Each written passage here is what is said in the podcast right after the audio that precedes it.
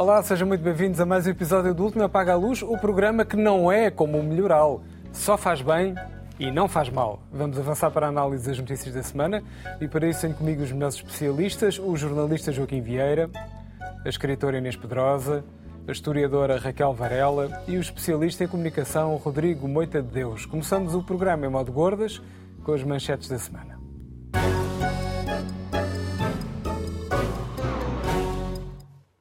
E começamos pela Inês, quer falar sobre a morte de um dissidente russo, Inês. Boa noite, é verdade. Alexei Navalny, que soubemos, cuja morte foi conhecida hoje e eh, ontem aparentemente ainda estava bem cheio de sentido de humor, uh, respondendo à justiça, através, atrás das grades, à justiça, à justiça russa, dizendo a um juiz que era bom que se ele pudesse pôr dinheiro na conta para pagar, para pagar o, uh, as multas todas de que ele estava a ser alvo. Ele estava numa prisão de alta segurança na Sibéria, acusado de extremismo e de, de extremismo político, numa prisão russa. Uh, e ele reagia sempre, nas situações mais limites, responde, reagia sempre com imenso humor. Eh, quem leu e quem não leu, aconselho que leia a obra de Milan Kundera, uh, sabe como o humor é, pode ser uma arma nos totalitarismos. Uh, todos os livros de Kundera têm imenso sentido de humor e mostram como muitas vezes não há, se não essa arma, nem que seja para não enlouquecermos perante a tirania. E Navalny, para mim, é, é, completamente o herói, um herói que já não há, e já não há porque as pessoas pensam não vale a pena lutar por ideais a este, até ao, ao fim, porque é melhor arranjarmos um lugarzinho na vida, até porque lutarmos pelos ideais, ninguém nos vai dar o crédito, vamos morrer. E eu hoje tenho pensado assim: este homem morre e quem é que se vai lembrar? E será que aquilo que ele pretendeu com a luta que fez até à morte, e foi uma luta muito consciente, porque ele, a certa altura, estava preso e foi envenenado, veio-se a descobrir que era mesmo um envenenamento com um químico que só os laboratórios dos Estados têm, veio-se a descobrir na Alemanha, para onde ele foi levado uh, em coma, ou foi, foi induzido o coma para o conseguirem minimamente tratar, no tempo de Angela Merkel, que intercedeu junto de Putin para que isso fosse feito. E, portanto, Putin deve ter pensado, ele vai para a Alemanha, não me chateia mais, deve ter sido isso que lhe disse Merkel. É muito curioso, e eu lembro, lembro disso outra vez, a relação que há entre a saída de Merkel, uh, de, de, chanceler da Alemanha, em dezembro de 21, e Putin, uh, de seguida, invade a Ucrânia. E, e antes disso, em 2020, houve esta história de intercessão bem sucedida, mas assim que ficou uh, capaz de se mover, Navalny voltou para a Rússia, sabendo que ia ser preso à entrada e fazendo agita agite, agite próprio da sua prisão, não é? Foi preso e nunca mais voltou a sair das prisões uh, russas e dizem que dizem com grande com o cinismo habitual nas tiranias, disse o porta-voz do Kremlin que estão a investigar a morte porque terá morrido quando fazia o passeio, passeio saudável na, na prisão da, da Sibéria, teve um ataque súbito e morreu, ainda não se sabem as causas. Ora, este homem teve a coragem de dizer: não, este, este ideal há de continuar, e a mulher dele, que estava no, no entretanto, que falou hoje de manhã em Munique, uh, assim que soube da morte dele, disse, uh, esse, disse com, com, com otimismo, acho eu, uh, que Putin não durará muito e que muito, o povo russo não é Putin e o povo russo tem direito à democracia e à liberdade e que quer a democracia e a liberdade. O povo russo até agora, a única manifestação que teve foi ir pôr flores nas uh, estátuas relativas a, a, a, nos monumentos relativos a repressões, que é o que o povo russo normalmente faz uh, nestas ocasiões, e realmente fazer este nível de contestação ele não será o único, porque desde jornalistas, Ana Politskaya, outros, outros já morreram, mas este foi o mais consistente. Uh, tentou afrontar Putin ao longo da vida muitas vezes, morreu é, novo, com 47 anos. Deixa essa herança que espero seja continuada e ampliada e que nós não podemos deixar esquecer, porque no, no mundo em que vivemos, realmente dá a ideia que o oportunismo de tratar da vidinha não, e não tratar dos direitos compensa, porque toda a gente se vai esquecer esquecer. Não, não vamos esquecer. Bem, vamos à Raquel, dos tempos em que a cantiga era uma arma. Raquel. Bem, eu só gostava de dizer que Navalny uh, é uma figura Uh, enfim, tudo menos o exemplo de um herói. É uma figura até com posições racistas, xenófobas, o Isso que é não falso. justifica, o que não justifica, gostava de salientar, é uh, o assassinato, uh, que aparentemente é um assassinato. nós não sabemos o que é que aconteceu.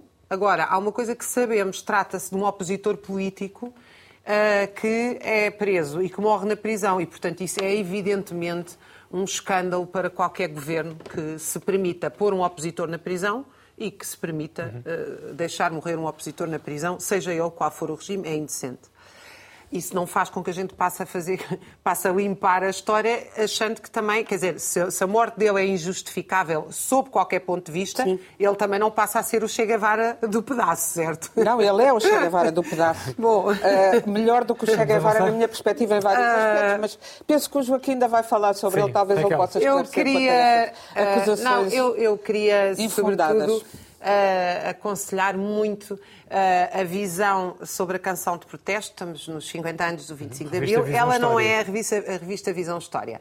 Ela, uh, uma vez que é uma revista um bocadinho intemporável, ela já saiu há dois meses, mas o número não é um número. Trata-se de um número temático e não de um número Uh, mensal, quer dizer, não, não, não, é, não diz respeito à conjuntura. Uh, e, e, traz um artigo do João, traz na verdade dois artigos absolutamente fabulosos do João Goberno sobre. que aliás é um, uma, um, dos, um dos raros comentadores que eu gosto de ouvir porque tem um imenso sentido de humor e uma acutilância muito interessante. Bom, passado uh, isto, dizer que os artigos são absolutamente fabulosos porque eles fazem uma história da canção de protesto no mundo, em todo o mundo, e normalmente centra-se sempre na Europa e nos Estados Unidos, ele foi à Ásia, foi à África e, portanto, vale muito a pena, mas uh, uh, todo o todo o número especial da revista é um número uh, muito interessante que eu recomendo vivamente, porque a canção de protesto não é uma coisinha engraçada que foi cantada em Portugal, relacionada com a luta contra a ditadura. A canção de protesto faz parte da música mundial, tem uma dimensão absolutamente universal.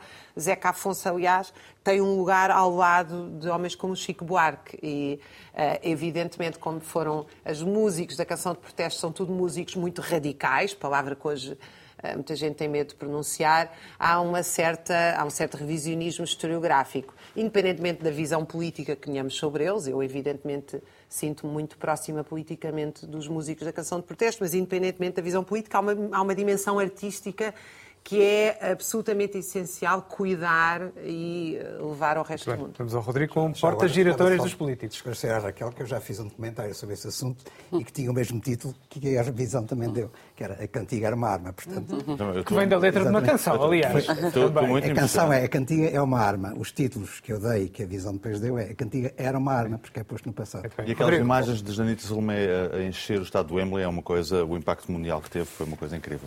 Bom, eu, eu trouxe uma, uma notícia muito engraçada por causa da questão das portas giratórias, porque esta semana foi promulgada pelo Presidente da República uma lei nova que previa o alargamento do período de nojo.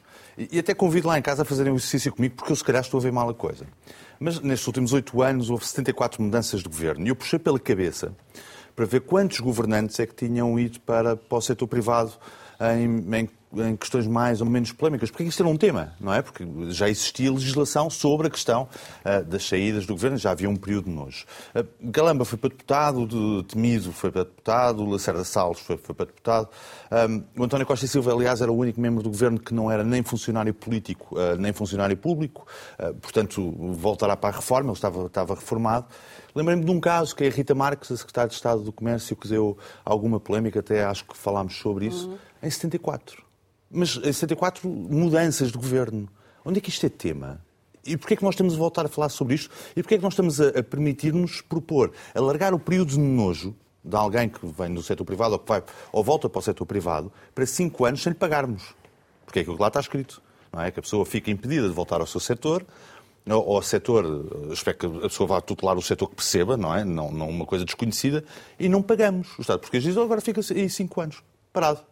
Isto é óbvio que é mais um mecanismo que nós criamos para basicamente para bloquear o acesso à política, ou à essência da política, hum. ou, ou, ou, mesmo à participação. Eu recordo que esta mesma semana, é a semana em que um, um neurocientista, o António Damasio, se afasta do Conselho de Estado, porque o Tribunal Constitucional, seguindo a lei, que alguém aprovou, é? o obrigava a entregar a declaração de rendimentos. Conselheiro de Estado, nem poder executivo tinha. Nem poder executivo tinha. E era obrigado a entregar a declaração de rendimentos.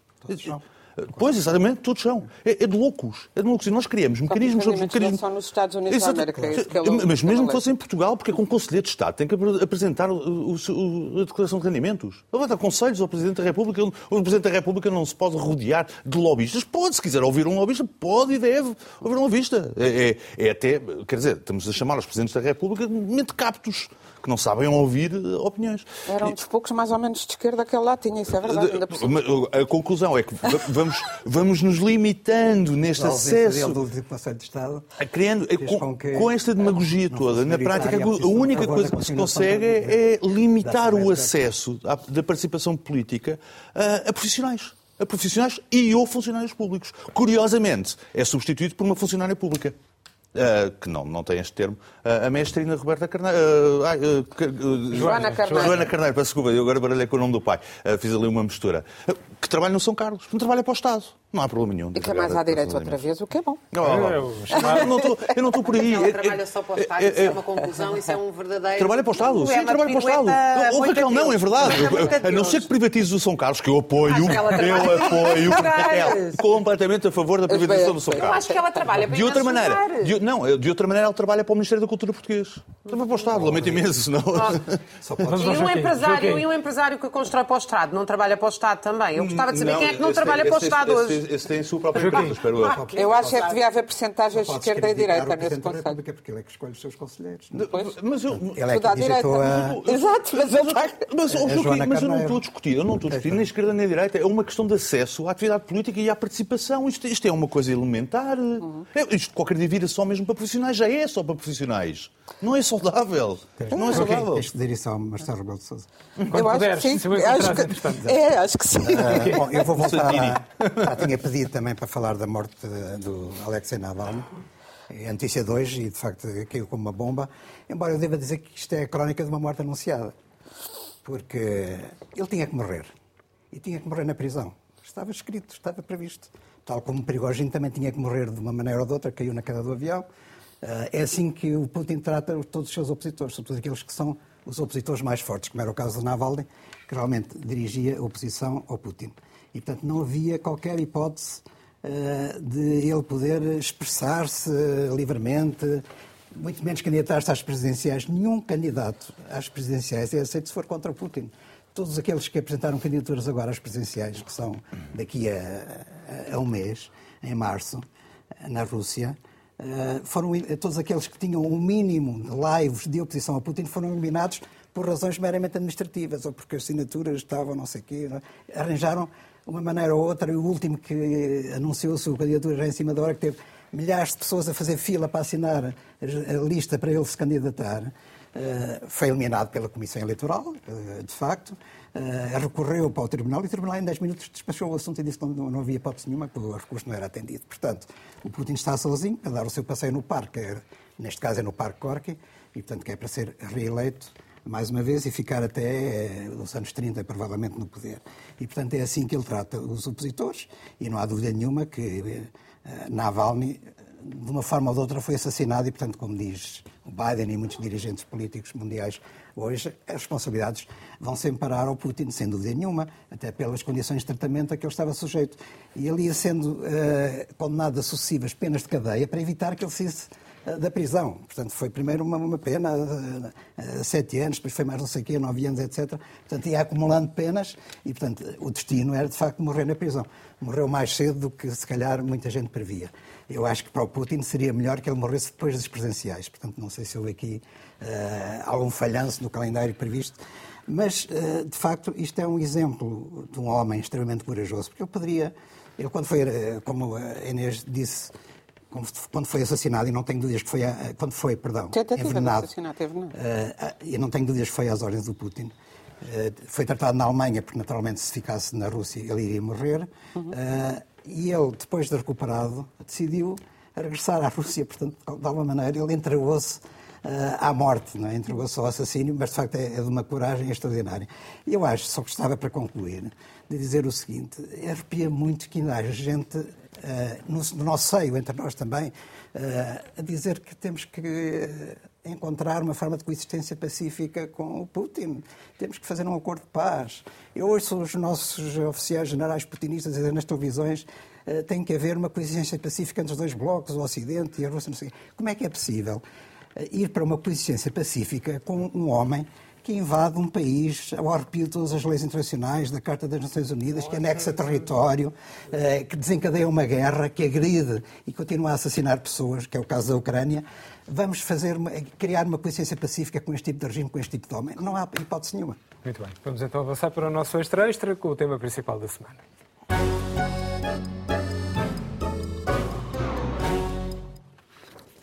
Agora um pouco de cultura clássica. Dizia-se que Temis, deusa protetora da justiça, era filha de Urano, o céu, e de Gaia, a terra. Mas isso era na mitologia.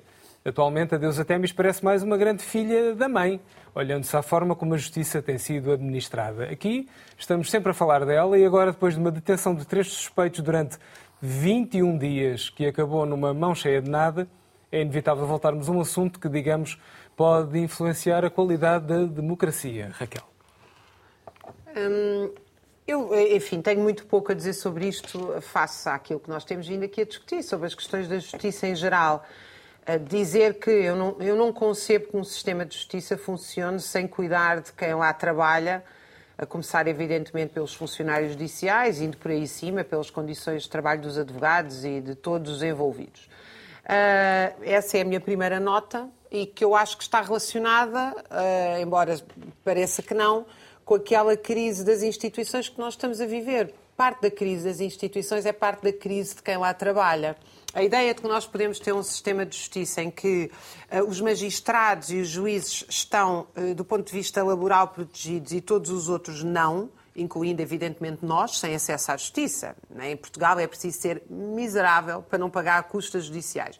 E as custas judiciais são só a primeira entrada. Qualquer processo, por qualquer razão, chega aos 3, 4 mil euros. Portanto, a esmagadora maioria das pessoas não tem qualquer acesso à justiça em Portugal. Neste momento, nós, nós e quando eu digo uh, trabalhadores uh, que ganham mil, dois mil, três mil euros, não temos acesso à justiça. Isso é, é, uma, é uma garantia porque está bloqueado uh, o acesso.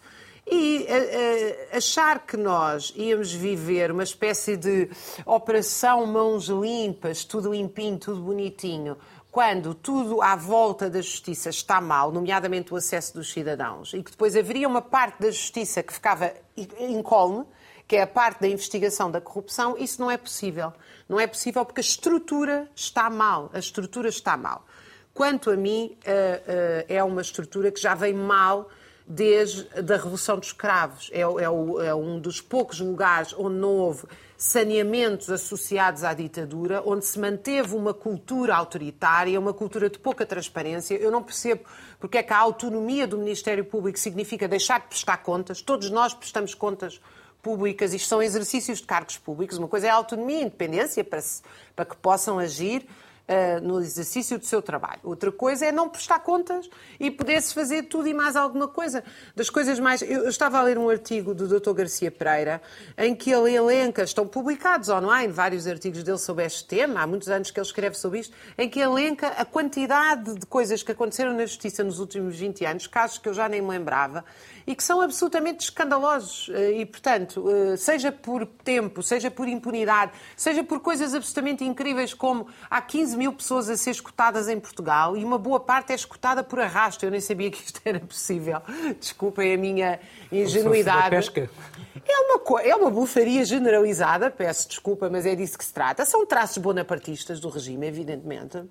Quer dizer, em nome de quê e de quem é que as pessoas podem ser escutadas assim? E há uma suspeita forte de que, evidentemente, a justiça é usada como arma política. Dito isto, eu devo dizer que não tenho dúvidas absolutamente nenhumas de que a corrupção é endémica em Portugal, é endémica na Europa. É uma pena nós não temos jornalistas a acompanhar com regularidade o que é que se passa na Alemanha, que é sempre um exemplo de pureza e eficácia. A Alemanha está sistematicamente enfiada em grandes casos de corrupção, uma boa parte deles envolvendo até venda de armas a Israel, aqui a outro, portanto... Submarinos quem, também. Tudo, portanto, não há... Uh, uh, não, não, não existe essa coisa. Para mim, o neoliberalismo não é a ausência de Estado na economia, é a transformação do Estado social em Estado para as empresas. É uma, isto significa que com a quantidade, a, a imbrincação entre a, a, privado e público, esta interligação, este emaranhamento, esta, este enlaçado entre aquilo que é público e é privado leva sistematicamente à corrupção e a corrupção tem-se agigantado. Agora, eu não acho que nenhuma corrupção justifica, quer dizer, eu para mim há uma. O que eu quero dizer é o seguinte: tem que haver uma relação entre meios e fins. Não pode não haver uma relação entre meios e fins.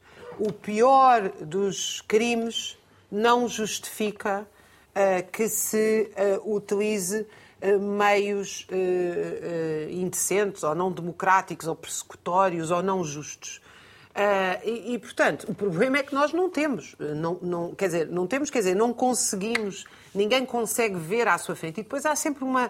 Quem está lá dentro da justiça tem sempre uma justificação, que são os processos que o juiz atrasou-se, que isto, que aquilo e que aquilo. Eu acredito que sim, até porque eu acho que as condições de trabalho, mesmo dos juízes, não do ponto de vista salarial imediato, mas do ponto de vista de terem que medir, uh, ganham, uh, neste momento, a sua avaliação é feita ao metro. Quer dizer, isto é a coisa mais anti-justiça que pode haver. Uh, mas, enfim, acho que, acho que nós estamos. Temos hoje a sensação clara de que quem é corrupto continua impune e que a justiça uh, não respeita direitos, liberdades e garantias essenciais. Eu não percebo como é que alguém está 21 dias preso. Uh, e quer dizer, não matou ninguém. Não se, não se restringe a liberdade das pessoas assim. Rodrigo.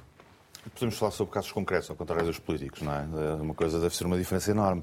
Ou, até esta resposta de não falar sobre casos concretos é uma coisa chocante. Uhum. Porque os direitos são universais e são absolutos, alguns dos quais são absolutos. Portanto, eu não percebo como é que um político pode, de boa consciência, responder que não fala sobre casos concretos. Então fala sobre o quê?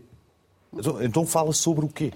É? Ou, seja, se nós, se nós não agimos perante as exceções à, à prevaricação de direitos, então falamos sobre o quê? Eu, eu, eu, tenho sobre isto uma. Eu, eu compreendo, estou a tentar ser racional, eu compreendo que a questão da corrupção seja uma questão de alarme social. Até tem sido muito, muito usada, Tem sido muito usada, até empolada pelos partidos. Diria que o escrutínio é sempre muito bem-vindo, diria que todo o escrutínio é muito bem-vindo, que todas as investigações são muito bem-vindas, eh, quase numa lógica de quem não deve, não teme, e portanto só se discute é o método. E aquilo que está em causa é o método. O método é a questão da espetacularidade e, do, e do, da detenção bombástica, não é? Aquilo que nós assistimos. E assistimos há 10, 15 anos. Foi a mesma coisa com o José Sócrates. Foi, quer dizer, nós andamos a discutir exatamente as mesmas coisas, os megas processos, as detenções bombásticas, as fugas de informação, há 10, 15 anos e, e, e não se faz nada. Porque há alguns no tempo, e eu não acredito que, o, que, o, que os, estes processos sejam utilizados como arma política, não acredito. Acredito sim um, na boa fé e às vezes até excesso, excesso de zelo de quem trabalha na, na justiça, de querer fazer justiça. Um, muitas vezes excessivamente, quero acreditar nisso. Desculpa, sou. sou eu, sou gosto, eu gosto imenso de ver pessoas porque, inocentes, sobretudo porque, ingênuas. Não é, não é, porque, porque a, questão, a questão da fórmula, do estilo, este, este estilo do, do enviar o Hércules 630 é, na cabeça de muita gente, pedagógico. Não é por causa daquele Presidente de Câmara, é por causa do Presidente de Câmara que está ao lado. É, na prática, uma forma de mostrar ao país que tudo está bem e combate-se a corrupção. Quero acreditar nisso. Acho que eles acreditam mesmo que é uma questão de pedagogia de pedagogia. Se nós mostrarmos força sobre estes fenómenos, estes fenómenos ficam, ficam inibidos. Eu quero acreditar nisto. Agora, seja como for, não está a resultar. Essa é que é a conclusão. Não, não está a resultar. Primeiro, não, não se aplica ao princípio da proporcionalidade. Eu preferia que José Sócrates tivesse fugido a ter que passar por isto.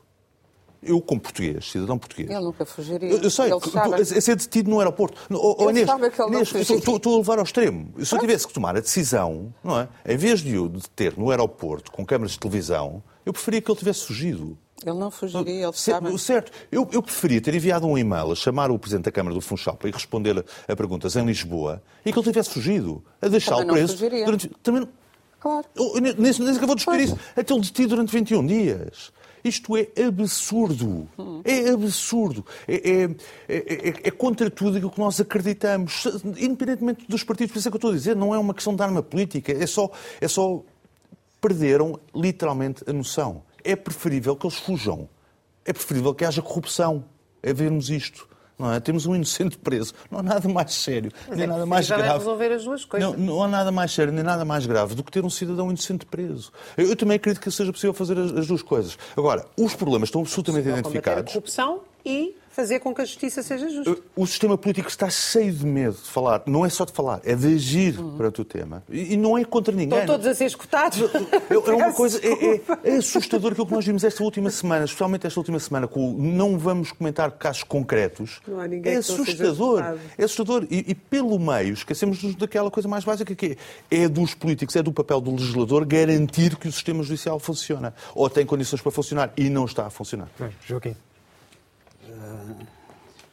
Pois, temos falado muito sobre este assunto, mas isto de facto vem sempre ao de cima e, e, isso é preocupante, começa por ser preocupante. Eu compreendo que os políticos não queiram falar de casos concretos porque vão imediatamente ser acusados de estar interferir nos processos. E, portanto, acho isso lógico, aquela história do António Costa, a justiça que é a justiça, a política que é da política, tem a sua razão de ser, porque é para manter e preservar a independência da justiça. O problema tem muito que ver, é de facto, com a atuação da Justiça. Eu sempre defendi que o Ministério Público até um certo ponto, mas a partir da Operação Influencer, pareceu-me que o Ministério Público está aí para lá, eh, já muito. para lá de Bagdade, como se costuma dizer, quer dizer, muito longe da percepção das coisas na realidade. Eu também estou de acordo com o Rodrigo, que, não, que acredito na boa fé do Ministério Público e nas suas intenções. Até porque o Ministério Público não ia arriscar uma operação destas e depois situar a gente da cadeia ninguém ser, ser, eh, ser uh, inculpado. Quer dizer, isto é arrasador para o prestígio do Ministério Público. Portanto, ninguém vai querer envolver-se numa operação com estes meios, com todo este aparato, para depois apanhar uma derrota deste tipo. De facto, é isto que está a acontecer. Aconteceu na Operação Influencer e aconteceu aqui também neste caso. Uh, e, e acho que o Ministério Público, claro, a sua preocupação principal não é interferir na política, penso bem, portanto, aí quero fazer. É, quero acreditar na convicção dos, dos magistrados do Ministério Público, mas é apresentar resultados. E, portanto, eles têm muita preocupação em apresentar resultados. Estão convencidos que, de facto, há corrupção, nós também temos.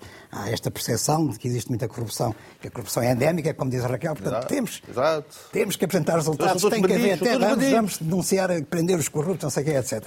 Agora, eh, de facto, há, há, regras, há princípios. Para já não faz sentido.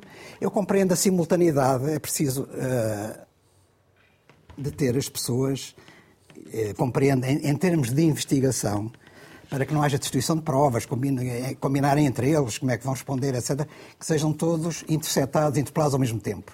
Portanto, não é escrevendo cartas e depois pedir para eles virem responder, não é assim que as coisas funcionam. Agora, isto tem, e por isso a espectralidade de certas operações, porque também é preciso depois atuar em vários sítios e fazer buscas em simultâneo, para que as coisas não desapareçam. É, porque imediatamente, se de facto eh, há uh, o sentido da, da, culpabilidade da parte dos envolvidos, não é? vão começar a fazer desaparecer provas. É inevitável. E arranjar versões e explicações para que aquilo pareça, uh, tenha a aparência de legalidade. E, portanto, a simultaneidade das operações em vários sítios, as extensões simultâneas, etc., tudo isso tem justificação do ponto de vista da investigação criminal. Agora, o que não, não, não, não me parece razoável, de maneira nenhuma, nem lógico, é realmente, uh, para já, a fragilidade uh, de certas imputações aquilo que é a, eh, a confusão entre o que podem ser opções políticas e o que é corrupção. O caso da, da Câmara de Sines, do Presidente da Câmara de Sines, que aceitou para que houvesse um projeto que fosse colocado no seu município, um apoio ao Festival de Músicas no Mundo uhum. e qualquer coisa de apoio ao desporto juvenil eh, no município. As contrapartidas que os municípios exigem, é que o poder político exige a quem quer investir no local, são perfeitamente compreensíveis. Isso é lógico que existe em todo lado. Portanto, são meras opções políticas e não se pode ver uh, corrupção nisto. E, portanto, acho que há uma confusão muito grande entre o que é, uh, uh, o que é decisão política e o que é oportunismo. E o que é, bons. Exatamente, oportunismo político, se quiseres, e o que é, Do digamos, bom. quer dizer, ele não está, as pessoas não estão, há corrupção se de facto for eh, aceitado, aceito dinheiro para, ou, ou, vantagens em benefício próprio. Mas muitas vezes não é isso que nós vemos que está a acontecer. Por outro lado, de ter uma pessoa que, em princípio... Ou do trem, porque a lei foi alterada. Ou, ou do trem, que, que não, é mais grave também, ainda. ou do trem. Ou do trem, que lá é, é mais grave ainda. Do trem a título particular, sim, sim. Agora, eh, de ter, como eh, diz a lei, que as pessoas devem ser detidas para interrogatório até ao máximo de 48 horas, eh, e, portanto, o interrogatório tem de ser feito nesse prazo. E, de facto, isto também está a ser completamente pervertido. Estes, estas 48 horas transformadas em 21 dias de detenção não são de maneira nenhuma razoáveis, não são aceitáveis. E isto, foi, isto está a ser validado por tribunais, inclusive é pelo Tribunal Constitucional. E, portanto, há aqui qualquer coisa que está profundamente errada. Não se pode confundir o tal interrogatório nas 48 horas com apenas a apresentação para a identificação perante o juiz. Tem de ser mais do que isso, porque isso, de facto, é, é uma perversão total e completa. Há muitas coisas que estão erradas e eu acho que depois uh, do, do, que aconteceu uh, agora com a Madeira, temos que ver também que há aqui uma interferência da da justiça na política. Embora não seja intencional, eu não acredito nisso, a verdade é que a atuação, no caso de influência, derrubou não só um governo, que tinha uma maioria absoluta, como também fez dissolver uma Assembleia da República. A atuação na Madeira derrubou também um governo e, em princípio, fará também convocar eleições antecipadas uh, na, na região autónoma. E, portanto, há de facto uma implicação muito particular na vida política e por isso é que também é preciso ponderar muito bem que tipo de ações é que vão ser lançadas antes de elas serem lançadas, avaliar as consequências e acho que também neste, neste sentido, em, em, função de tudo o que aconteceu, que os, nós portugueses, que ficamos, olhamos para isto com uma certa perplexidade, temos direito a uma explicação por parte da Procuradora-Geral da República. Portanto, também me custa um bocado aceitar que ela não queira dar explicações. Bem, Veio agora dizer que que este caso das, da Madeira, que a, a, avaliação das provas e as buscas foram validadas antes por cinco juízes. Hum. Uh, Também há, agora também há a sugestão de que pode haver aqui guerras corporativas entre juízes e Ministério Público. Quer dizer, tudo isto de facto existe. Se de facto existe é uma coisa terrível. Nós também não podemos, a justiça não pode estar sujeita a este tipo de coisas. E não acredito que seja por causa das condições de trabalho que eles têm na justiça que as coisas não funcionam. Não, isto não funciona porque, de facto, há uma avaliação errada que os responsáveis da justiça estão a fazer sobre o que deve ser a sua atuação.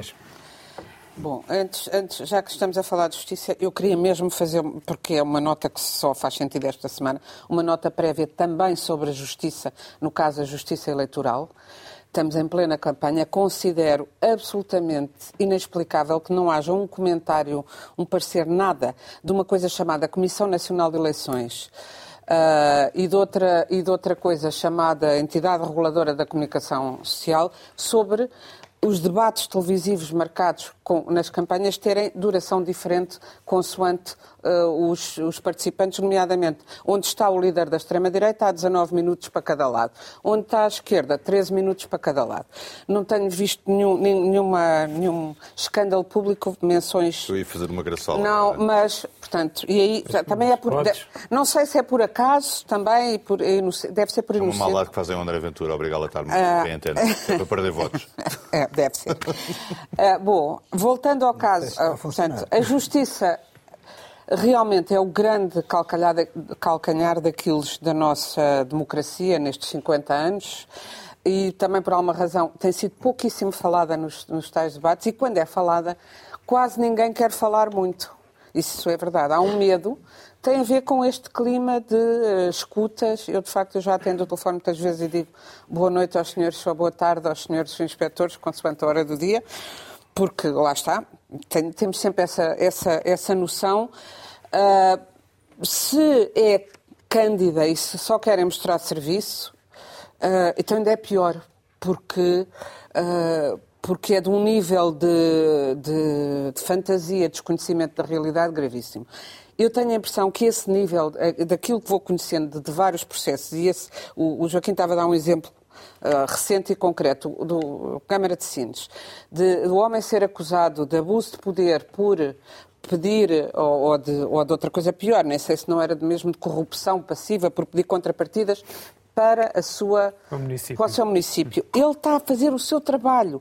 E inúmeras vezes, nestes casos, e inúmeros casos, e esta semana o, presidente de, de, de, o ex-presidente de Caminha foi também ilibado de acusações, ilibado de vez, uma coisa que não tem nunca o mesmo eco que as aberturas dos telejornais, de acusações, porque as pessoas estão a fazer o melhor pelo seu município, o melhor pelas suas populações, e são acusadas de estar a abusar do poder quando estão a Agora exercer. estamos nós também a fugir do caso concreto. Não, Não. era isso que estava em causa. Não, o caso aqui Está em causa não é contrapartidas, é que é sempre as mesmas empresas na Madeira. Eu não sei, eu, eu acho até que é muito difícil, ao fim de 50 anos do mesmo partido uh, governar uma, uma zona, é muito difícil não terem conseguido encontrar lá corrupção nenhuma. Mas até, e, o processo ainda não, ainda não acabou. O que o Ministério Público, aliás, diz, é, isto é a opinião de um juiz, nesse tal, nesse tal comunicado que eu, eu, eu, eh, começa por atendendo às críticas, ok, agora atendendo, não começa, a Procuradoria esclarece, começa atendendo, já começa na defensiva a dizer nós só cá estamos a falar porque estão a chatear-nos muito, mas nós não devíamos estar a falar, nem devemos, diz a Procuradora-Geral, nem devemos, nunca é culpa dela e agora, no caso, chuta a culpa para o juiz de instrução e que nos capítulos seguintes se, verá. Mas, independentemente, até pode haver um caso enorme de corrupção, não há razão nenhuma para aquelas almas terem estado, parece que em, celas minúsculas, porque são para, para estarem 48 horas, os 21 dias, e já ninguém lhes vai tirar isso, e aos outros casos todos. Portanto, isso não tem justificação nenhuma. O desconhecimento também de como funcionam as instituições tem sido anotado em diversos processos. Eu, infelizmente, também já tenho experiência direta de que nós percebemos, quando chegamos a, um- a inquirições na Justiça, que o modo de funcionamento da tal função pública, que tem muitas dificuldades e muitas. E, e- e, portanto, não há, eu não encontro justificação nas dificuldades. Não estou a dizer que não tenham eh, falta de meios, etc. Mas toda a função pública tem falta, fal- falta de meios ao nível dos municípios, ao nível dos departamentos E a governamentais, função dos pública ministérios funciona mal. mas não há é conhecimento das regras de funcionamento e do que é que se pretende. Portanto, só se safa quem não fizer coisíssima nenhuma. E mesmo assim, eh, se, se não houver ninguém que vá fazer uma denúncia de que ele eh, olhou para algum lado, olhou por, por fez algum crime em pensamento. E por isso, os políticos com muito pouca coragem, diga exceto um que tinha tanta coragem que foi corrido pelo seu próprio partido, que é o Rui Rio, que ainda ontem deu uma entrevista à RTP2, onde falava da falta de coragem que há. Fica bem, não. É verdade. Mas Ah. O Rui Rio, o Rui Rio virou uma estrela. Desde que, desde que a está à frente das sondagens, o Rui Rio virou uma estrela. É assim. O Pedro Nuno Santos está quase a dizer, volta Rui Rio, estás perdoado. Epá, sempre que se vê, sempre tinha, tinha mais discurso do que o, do que o Luís Montenegro, Como isso é verdade. não? Como e, sobretudo, não? teria a diferença de, em relação a todos os outros responsáveis políticos que dirão à Justiça ou que é da Justiça, que fazem várias é verdade. versões, é um todos fazem versões da, da história do Costa, com medo de serem apanhados. E o PS foi o primeiro a ter essa, esse medinho, pela boa, muito boa razão do que foi eh, do que foi o atentado aos direitos das pessoas durante o processo Casa Pia. Já ninguém se lembra, mas toda a gente se lembra que há certos nomes que estão queimados até hoje, e nomes muito prestigiados e que não tinham nada, não foi provado nadinha, mas foram queimados na comunicação social até hoje. E o PS ficou cheio de medo, não é o Sócrates. Embora o Sócrates, esta semana, o, o líder de extrema-direita voltou a chamá-lo várias vezes, quando fica aflito, quando encosta à parede com as coisas, diz Sócrates, Sócrates, Sócrates. Mas antes do Sócrates havia a questão da Casa Pia, e então o, o PS, nós não nos metemos, nós não nos metemos, não vamos ser nós, qualquer um de nós que está em funções públicas, o próprio, o próximo a ser acusado de, até de pedofilia, até de pedofilia, uma pessoa pode ser acusada do nada.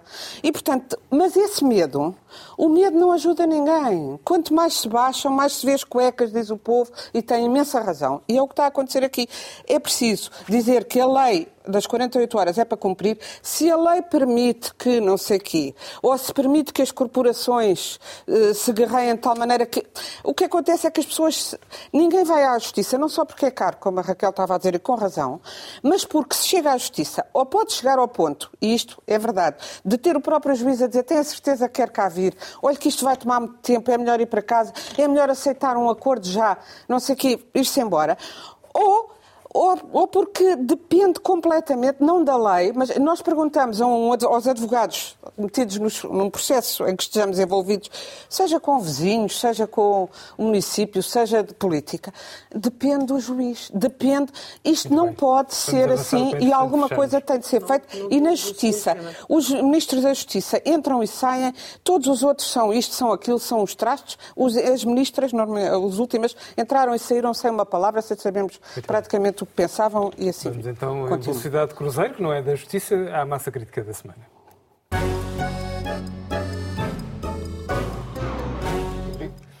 Esta semana fomos conhecendo resultados de empresas, algumas com lucros que sim senhor, isto num contexto de pré-campanha eleitoral e num cenário em que a conta do supermercado pesa, a habitação está pela hora da morte, enfim, num momento em que o chamado povo não anda propriamente aos pulos de felicidade. Ora, a pergunta é, bons lucros das grandes empresas são um bom sinal para toda a gente, sim ou não, Rodrigo? Sobretudo, eu sou de declaração de interesse, eu sou acionista da Galp, dito assim parece uma coisa importante, mas sou aí uns milhares de portugueses, ah, e que é uma pelintrice, é uma pelintrice, é um falhanço monumental da gestão da Galp, ah, como tem sido a semelhança da gestão de outras grandes empresas portuguesas, é uma pelintrice. Eu, eu pedi à, à nossa produção para pôr no ar aquilo que é um bom exemplo de uma, de uma de uma gestão de uma empresa, que é a LE, que vende bonecos de plástico, em 2022 faturou quase o dobro daquilo que...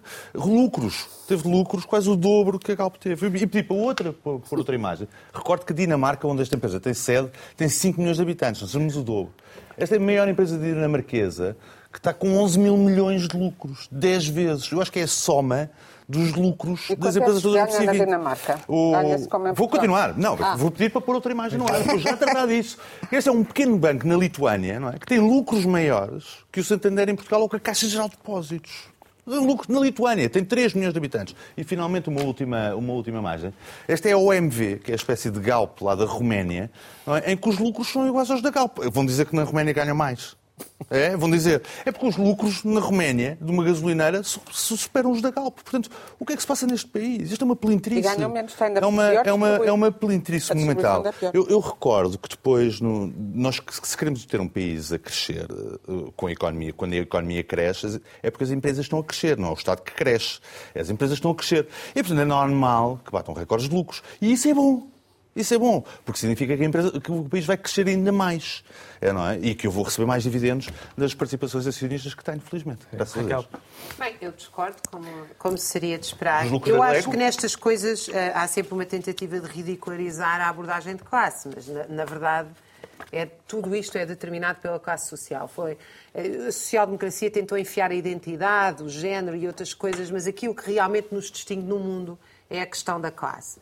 E, evidentemente, que há aqui uh, o, o, que se passa e que o Rodrigo se queixa. Diferentes. Agora vou terminar, porque tenho um minuto, Sim, vocês vão ter que me dar esse minuto. O que o Rodrigo se queixa é que a burguesia portuguesa não tem lugar no mercado mundial. É verdade, num minuto eu não vou explicá-lo, já escrevi bastante sobre isso. É evidente que a burguesia portuguesa, o seu espaço no mercado mundial, ele é determinado pelos baixos salários e por coisas tão escandalosas como a venda da propriedade. Porque Roménia, eu agora gostava de explicar a diferença entre lucro e riqueza. Nós, se pomos as casas à venda a estrangeiros que as têm paradas à espera que possam especular com elas daí a um ano, vamos ter mais lucro para esses estrangeiros. Se nós tivermos as pessoas cá a viver com, em casa, confortáveis, vamos ter mais riqueza. Se eu pago menos a um médico, ele vai trabalhar até se estafar e nas últimas horas vai trabalhar menos. Mas vai dar mais lucro à empresa para a qual trabalha, o hospital privado, uma subcontratação do público. Se esse médico trabalhar 6, 7 horas feliz, ele vai produzir mais riqueza. Se eu pago melhor aos professores, eles vão produzir melhores alunos. O que é que são melhores alunos? É aquela riqueza. Se eu pago pior, vou pagar mais a dívida pública e produzo mais lucro. Portanto, eu acho que o lucro é um custo insustentável para a sociedade. E acho absolutamente incrível que se fale sistematicamente de trabalhadores por conta de ontem e nunca se fale de lucradores por conta de ontem, porque é disso que se trata. Inês.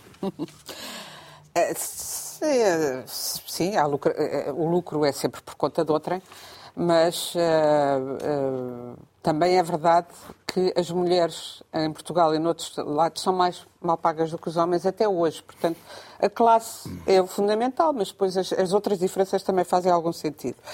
Uh, e comparar com, ah, porque na Dinamarca ganham tanto ou não sei o quê, quer dizer, todo, que estes lucros, se fossem taxados de outra maneira em toda a parte, incluindo a Dinamarca, se fossem, se fossem distribuídos no mundo, se, fossem, se a distribuição entre ricos e pobres fosse diferente, o mundo não, não teria os problemas que tem hoje. Isso, sem dúvida alguma. Agora, uh, uh, e em Portugal, estamos sempre. Uh, é como agora, depois o IRC ainda, eh, os liberais, a direita liberal, acabar com o IRC, já só paga IRC, quem paga IRC são estas empresas, que são as que têm mais lucros. Claro. E, pois, E e, não é, e, e essa ideia, essa ideia também inocente e cândida de que se ganharem mais vão pagar mais às pessoas, infelizmente não é o que se Eu tem. estou farto de receber currículos de gente da Galp para pedir para trabalhar comigo. Infelizmente- É, todos, todos os dias, infelizmente- todos os dias me pedem emprego. Ver Inês, Infelizmente não vemos, é que se víssemos que uh, subindo o, uh, os lucros também se subiam as condições de trabalho e as pessoas eram mais bem pagas, mas nunca é essa Pelo a decisão. contrário, tem, tem acontecido exatamente o contrário, Claro. segundo todos os dados. Por amor da santa. Quanto mais lucros, tem Em Portugal, é de verdade que em Portugal, no último ano, subiu o salário médio porque subiu extraordinariamente nos últimos anos o salário mínimo. Mas mesmo assim, comparando a riqueza, os detentores da riqueza do país são uma percentagem ínfima para a maior parte da população que não ganha mil euros por mês. Joaquim. Joaquim. Os lucros acho que devem ser encarados como uma coisa natural das empresas. As empresas são criadas para dar lucro. E se houvesse uma questão moral Para se- se- eh, para dar lucro, para distribuir aos acionistas, eh, aos proprietários. E aos trabalhadores. E se houvesse uma questão. Não, os trabalhadores, é lógico, é pagar os salários, com prémios eventualmente, mas não, não mais do que isso. É assim que as coisas funcionam, é assim a lógica. Se as empresas não pudessem dar lucros, não havia empresas. Quer dizer, as pessoas não investiam. E, portanto, as únicas empresas eram empresas do Estado e nós sabemos que o setor empresarial do Estado, infelizmente, é um atraso de vida. E, portanto, não íamos a lado nenhum. Não havia progresso, não havia desenvolvimento, não havia uma data de coisas, não havia, se calhar, melhores condições para as pessoas, para os trabalhadores também, com, com certeza, tudo isso faz parte do sistema. Eh, o sistema é péssimo, de facto, mas o problema é que não inventaram outro melhor até agora e, portanto, é, é aquele que existe.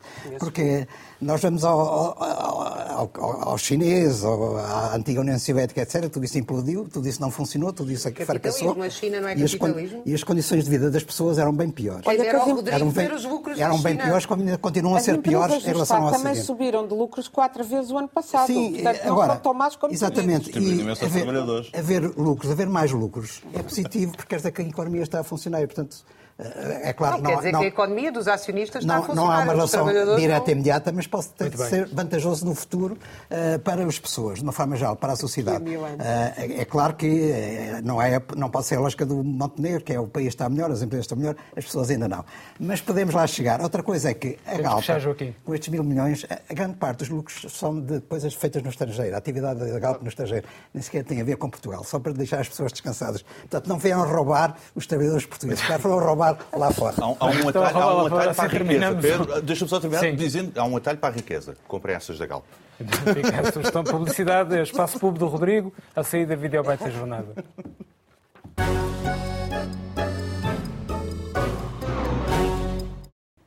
Portugal já está entre os países da Europa com taxas de fecundidade mais baixas, chegando mesmo a registrar níveis inferiores aos da França e da Grã-Bretanha. Menos fecundidade significa envelhecimento da população, encargos mais pesados para a segurança social, menos vitalidade para a sociedade. Pelo menos é o que dizem os governos que, preocupados com tudo isto, já começaram a lançar campanhas de promoção da família. É curioso, aliás, o slogan eh, do, creio que da República Federal Alemã, é um slogan muito interessante que eu aqui gostaria de, de referir, é o melhor que se pode dar a um filho é um irmão. Agora, já somos os europeus que mais envelhecem até à extinção final. Despedimos com a mesada, até para a semana.